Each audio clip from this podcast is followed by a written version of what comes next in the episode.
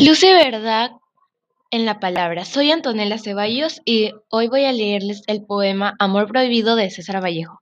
Espero que les guste. Sube centellante de labios y de ojeras. Por tus venas subo como un can herido, que busca el refugio de blandas aceras. Amor, en el mundo tú eres un pecado. Mi beso en la punta chispeante del cuerno del diablo. Mi beso que es credo sagrado. Espíritu en el orócter, que pasa puro en su blasfemia. El corazón que engendra el cerebro, que pasa hacia el tuyo, por mi barrio triste. Platónico estambre que existe en el cáliz donde tu alma existe.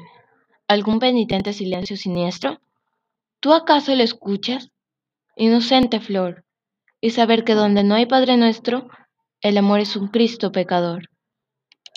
Muchas gracias, espero que les haya gustado.